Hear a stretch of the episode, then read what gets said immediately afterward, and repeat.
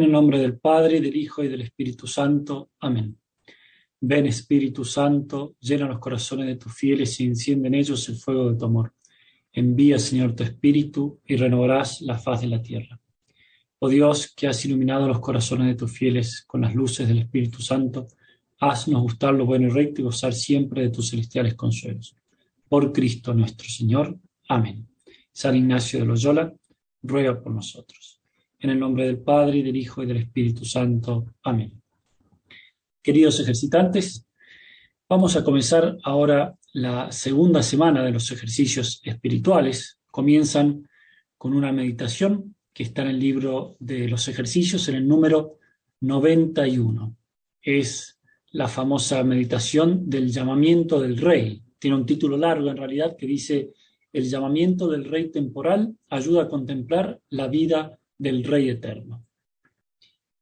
Bueno, comenzamos esta segunda semana, que se suele decir que es tal vez la más importante de los ejercicios espirituales, porque es aquí donde justamente tengo que empezar a ver en concreto, cada uno lo hará de acuerdo a su estilo de vida, quiero decir, a su modo de vida, de acuerdo a su deber de Estado. Entonces, empezar a ver en concreto aquello que se preguntara San Ignacio en el coloquio de la meditación de los tres pecados. ¿Qué voy a hacer por Cristo? Entonces, cada uno de nosotros en esta semana tendrá que responder a esa pregunta tan importante. Ya he visto que Cristo me ha perdonado, mi pecado ha quedado fundido en su misericordia, Él ha destruido lo que pesaba sobre nosotros y nuestra alma ha quedado pura, límpida. Pero claro, ahora tenemos que empezar a reconstruir nuestra vida en base al ejemplo de Cristo, que es un poco el tema de las meditaciones de esta segunda semana. Vamos a contemplar a Cristo en la segunda, también en la tercera semana, para, viendo lo que ha hecho por nosotros, movernos nosotros a hacer algo grande por Él. Por eso no hay que perder de vista lo vivido en la primera semana, porque justamente esa semana ha puesto los fundamentos de todo lo que viene ahora en adelante. Siempre debemos tender a lo máximo en el seguimiento de Jesucristo, estar dispuestos a darle todo lo que Él nos pida. Un hombre que valore lo que Cristo hizo en la cruz por Él, en conciencia, no tiene derecho a negarle nada a Cristo. El padre Castellani, ese sacerdote jesuita argentino que ha escrito tanto, decía que en este punto tenemos que luchar contra la herejía del masomenismo, la llama, la llama él con cierto sentido del humor, quiere decir el, el no tender a acciones heroicas, sino en quedarnos haciendo siempre todo más o menos, más o menos bien. Por eso es el momento de ordenar nuestra vida con grandeza y de hacer santos y buenos propósitos para toda la vida. Cada uno sabe dónde le aprieta el zapato y es así ahí justamente por donde tenemos que empezar. Debemos arrancar de nuestra alma los afectos desordenados y aplicar en plenitud la ley del tanto cuanto, que ustedes ya la han meditado muy bien en las primeras meditaciones. Por eso, tanto debo tomar aquellas cosas que me acercan a Dios, cuanto más sean necesarias, y tanto debo alejarme de ellas, cuanto más me sea necesario a mí particularmente. Y así en esta semana debo pensar cuáles son las cosas concretas que me alejan de Dios o me acercan a Él. Tendré que revisar, por ejemplo, todas mis cosas, pero por ejemplo, el trabajo, lo que estoy estudiando, tal o cual amistad, tal o cual acción, tal o cual apostolado, mi oración. Es decir, vamos a tratar de perfeccionar el camino por el cual estamos sirviendo y siguiendo a Dios nuestro Señor. Nuestra disposición debe ser la que tuvo San Pablo cuando camino a Damasco, Cristo lo llama y le dice, Saulo, Saulo, ¿por qué me persigues? San Pablo se, convierte ante esa visión y responde, Señor, ¿qué quieres que haga? Esa tiene que ser también nuestra disposición. Señor, ¿qué quieres que haga? O también como Samuel, cuando sintió esa voz en la noche que decía, Samuel, Samuel. Y él respondió, habla Señor que tu siervo escucha. Habla Señor que tu siervo escucha. Ustedes van a tener este texto que yo estoy leyendo o predicando, eh, así que no me detengo mucho en dar las citas del Evangelio o de la Sagrada Escritura. Ustedes lo pueden leer allí. Bien, entonces, ¿qué haré por Cristo? Esa es la gran pregunta. Un detalle así como interesante de la vida de Cristo en los Evangelios es que, en general, antes de beneficiar él a alguna persona, le pidió él mismo algo a esa persona. Por ejemplo, cuando Cristo tuvo que alimentar a cinco mil hombres, allí en el desierto, no tenían nada para comer, antes de hacer el milagro le preguntó a los apóstoles si, tenían algo para comer. Y ellos le dijeron, tan solo tenemos cinco panes y dos peces, pero ¿qué es esto para tanta multitud? Pero no importa, era poquito, no era casi nada, pero Cristo quiere tomar ese poquito nuestro para multiplicarlo y fructificarlo mucho más. Por eso no tenemos que tener miedo de que a veces pensamos que lo que le podemos ofrecer a Cristo es poco, o si vamos a perseverar, o si vamos a, hacer con fruto aquello que Él nos pida, tenemos que confiar en Él. O por ejemplo, es mucho más evidente en el caso de la samaritana. Cristo se acerca al pozo y le dice, mujer, dame de beber. E incluso antes que esa mujer le diera de beber, se inicia todo ese diálogo hermosísimo en el cual, o al final del cual el fruto será la conversión de esa mujer samaritana. Por eso Dios nos pide, Cristo nos pide un poquito y a cambio nos da mucho más. No tenemos que tener miedo en esta segunda semana. Démosle lo que Él nos pide porque Él se encargará de que eso sea algo grande. No confiemos solo en nuestra fuerza, confiemos más en su gracia. Bien, eso eh, a modo de introducción. Vamos ahora a los preámbulos que tiene toda meditación. Como ustedes ya saben, en primer lugar, tenemos que hacer la oración preparatoria, que está en el número 46, suplicar humildemente a Dios la gracia de poder rezar bien, es decir, que todas mis intenciones, acciones y operaciones estén puramente ordenadas en servicio y alabanza de Dios. Es decir, que, que yo pueda concentrarme, que pueda sacar el fruto de esta oración. En segundo lugar, vamos a ver la composición del lugar, que la tienen en el número 91. Dice San Ignacio, será aquí ver con la vista imaginativa sinagogas, villas y castillos por donde Cristo nuestro Señor predicaba. Entonces ahora son unas meditaciones más lindas, podríamos decir, porque ya ahora empezamos a contemplar a Cristo. Entonces, en la composición del lugar, detenemos la imaginación en Cristo predicando, que pasaba por los pueblos, llamaba a unos, a otros a que lo siguieran, y iba haciendo milagros, iba transformando la vida de la gente. Y así también Cristo quiere hacer ahora conmigo. Pasa por mi pueblo, es decir, por mi vida, pasa por mi casa y me llama y me dice, ven y sígueme. De algún modo concreto, eso lo iremos viendo a lo largo de los ejercicios, pero a todos nos llama a seguirlo, a todos. ¿Y cuál será la petición? El tercer preámbulo. La petición es pedir gracia a nuestro Señor para que yo no sea sordo a su, a su llamamiento, sino más bien pronto y diligente para cumplir su santísima voluntad. Qué hermosa petición. No ser sordo a su llamamiento. No ser sordo, no esconder la cabeza debajo del suelo como hace el avestruz cuando las cosas se ponen difíciles o cuando Cristo nos pone, nos, perdón, nos pide algo que sea un poquito más exigente. Tenemos que confiar en Él. Es Él el que nos llama. No ser sordo a su llamamiento. Por eso en esta segunda semana una imagen que nos puede ayudar mucho, mucho es aquella escena tan hermosa del Evangelio en la cual Jesucristo llama a San Mateo. Estaba él en medio de la mesa de recaudación de impuestos, es decir, en medio del dinero, sería lo que es el, banco actualmente para nosotros. Un hombre que probablemente eh, tendría un muy buen pasar, Y Cristo pasa por allí, lo mira y le dice, y le dice sígueme. Tan solo una palabra, sígueme.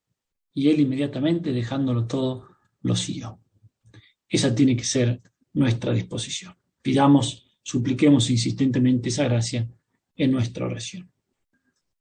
Bien, vayamos a los puntos de la meditación. En el número 92 comienzan los puntos de la meditación. San Ignacio en esta meditación va a hacer una comparación. Va a poner tres puntos en los cuales nos va a hacer contemplar un rey temporal, es decir, un rey de este mundo. Y en la segunda parte de la meditación vamos a contemplar a Cristo mismo, el rey de reyes. Con esta comparación quiere él hacernos sacar el fruto de esta meditación. Por eso, en el número 92, el primer punto dice, vamos a contemplar ahora al rey temporal. Poner delante de mí un rey humano elegido por mano de Dios, nuestro Señor, a quien hacen reverencia y obedecen todos los príncipes y todos los hombres cristianos. Es decir, imaginarnos un rey que llama a sus súbditos a una empresa grande. Lo que pasa es que nos queda un poco lejana esta comparación porque actualmente no tenemos reyes como tales, como los había en la Edad Media, en la época de San Ignacio. Pero igual podemos servirnos de algunos ejemplos. Por ejemplo, esa esa figura grande y tan significativa que es San Luis, rey de Francia, un rey santo, un rey que se santificó en medio de los asuntos de este mundo. Un, ejemplo impresionante para, todos nosotros. Él se largó a las cruzadas, él mismo montó a caballo y, llevó a, a su ejército a las cruzadas para recuperar los lugares santos. Al fin de cuentas no le fue bien en las cruzadas, pero hizo lo que Dios le pedía, que es lo, que es lo importante. Y profundamente piadoso, profundamente piadoso. Su madre, la reina Isabel de, de, perdón, la reina Blanca de Castilla, le había dicho cuando era niño, prefiero verte muerto antes que verte cometer un solo pecado mortal. Y él, cuando fue jovencito, hizo ese propósito, prefiero morir antes que pecar. Eso, eso es un cristiano cabal, un cristiano íntegro.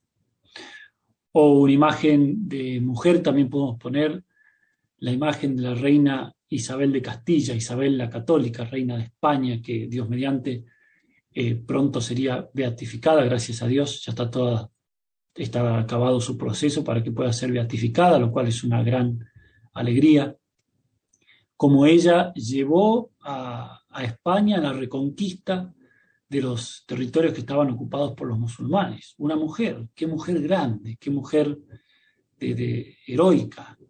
Y terminando esa empresa, se lanza la conquista de, de América, una conquista que fue una evangelización, una empresa enorme.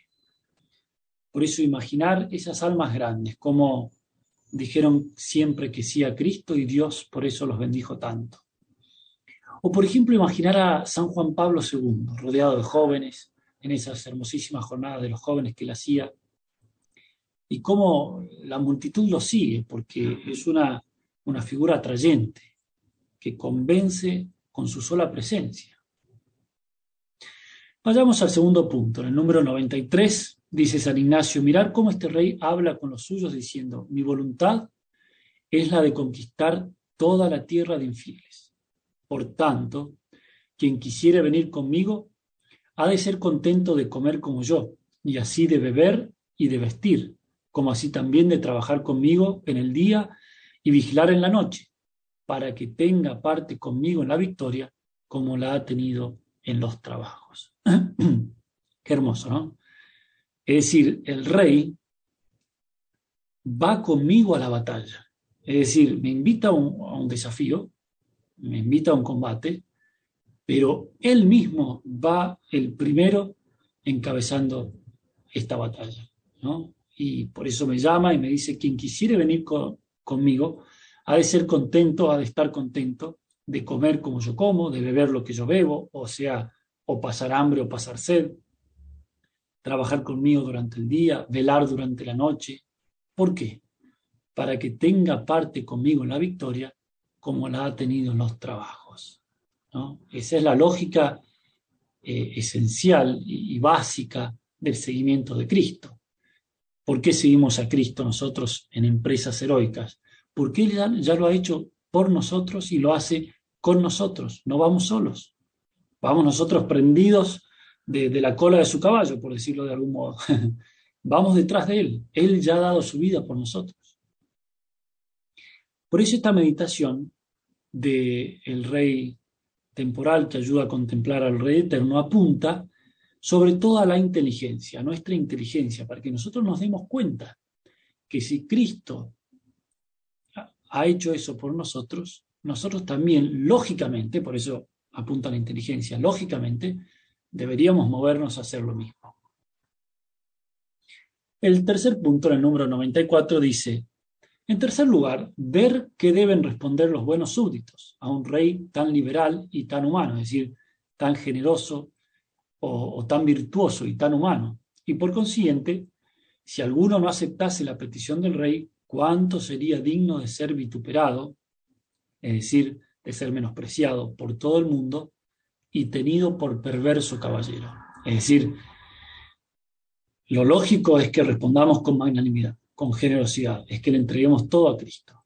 Ahora, si nosotros nos retraemos, si nosotros no le decimos que sí a Cristo, deberíamos ser tenidos por perversos caballeros. Por eso, considerar en esta, en esta comparación lo repugnante que es esta respuesta negativa ante semejante propuesta natural de un rey humano, como decíamos, San Luis, rey de Francia, que va a la batalla, la reina Isabel la Católica, que va ella misma hacia el sur de España para, para estar cerca de la batalla.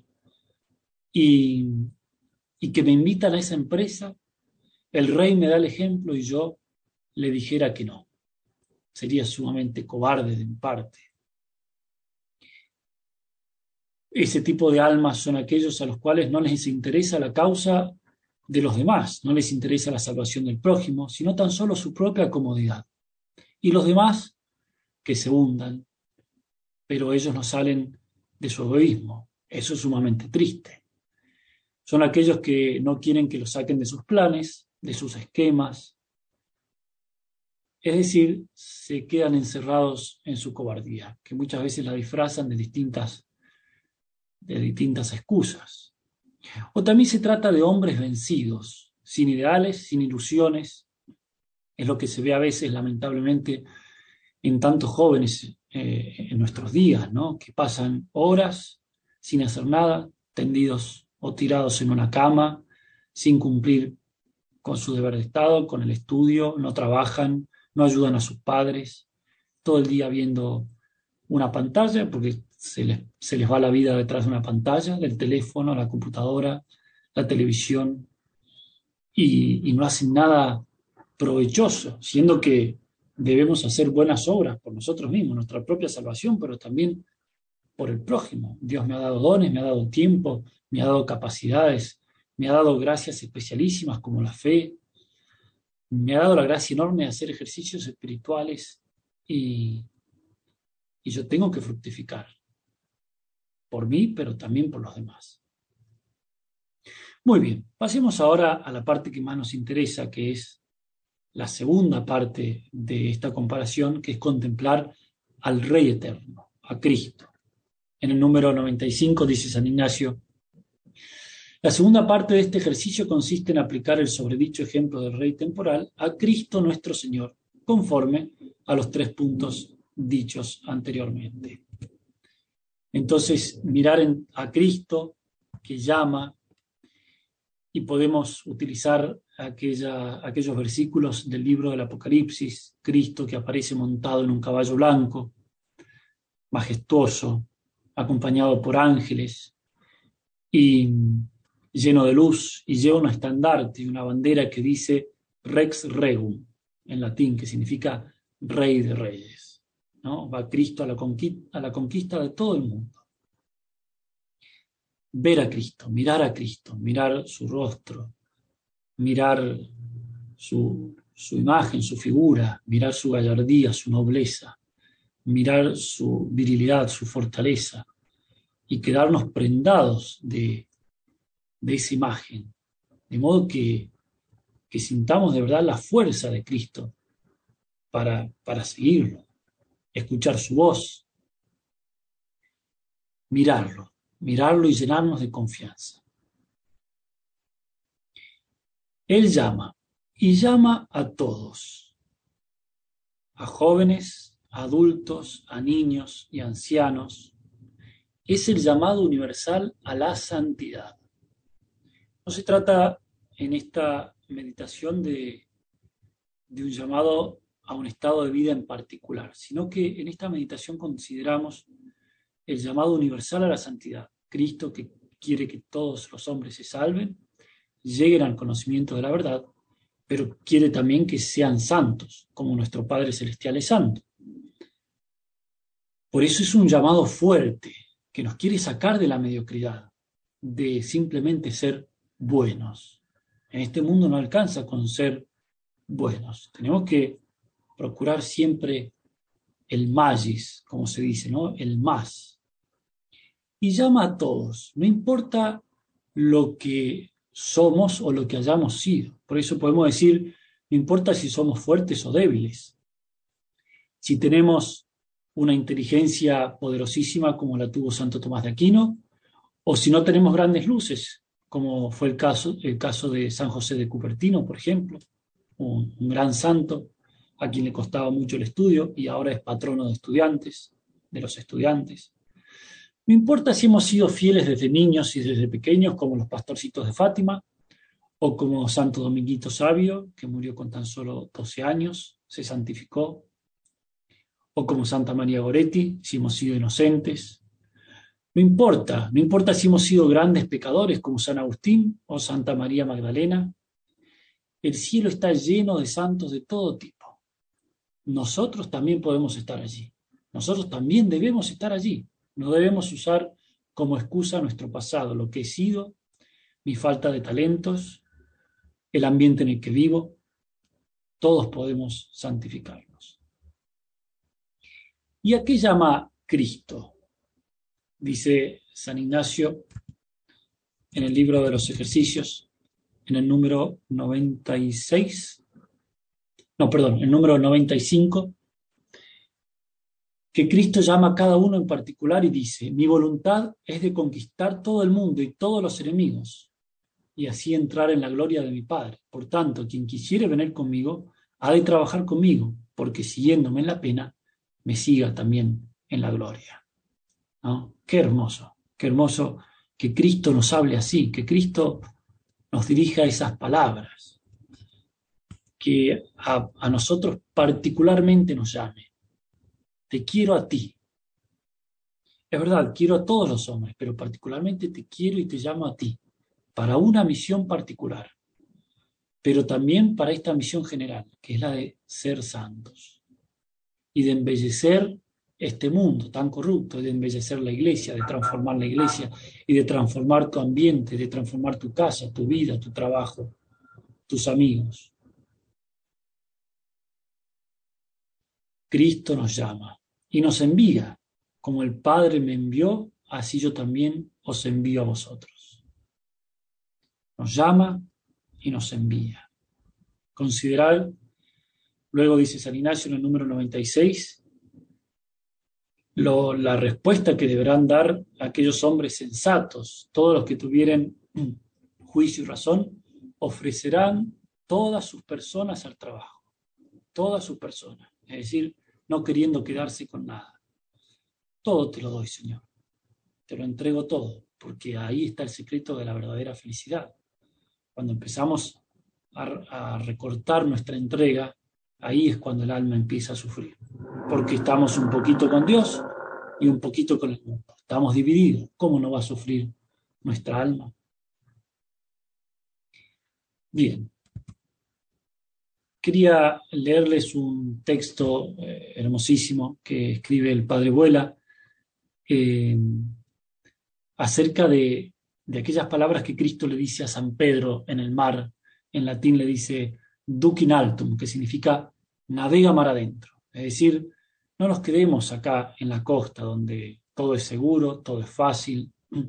Vamos más adentro, allí donde están las dificultades, allí donde hay que tener valentía, no por temeridad, sino confiando en Dios que nos manda al mundo. El mundo es, es un mar turbulento. Pero, ¿qué temer? ¿Por qué temer si Cristo va con nosotros en la barca? ¿Por qué temer si es Él el que nos, el que nos llama y, y el que nos acompaña y el que nos guía?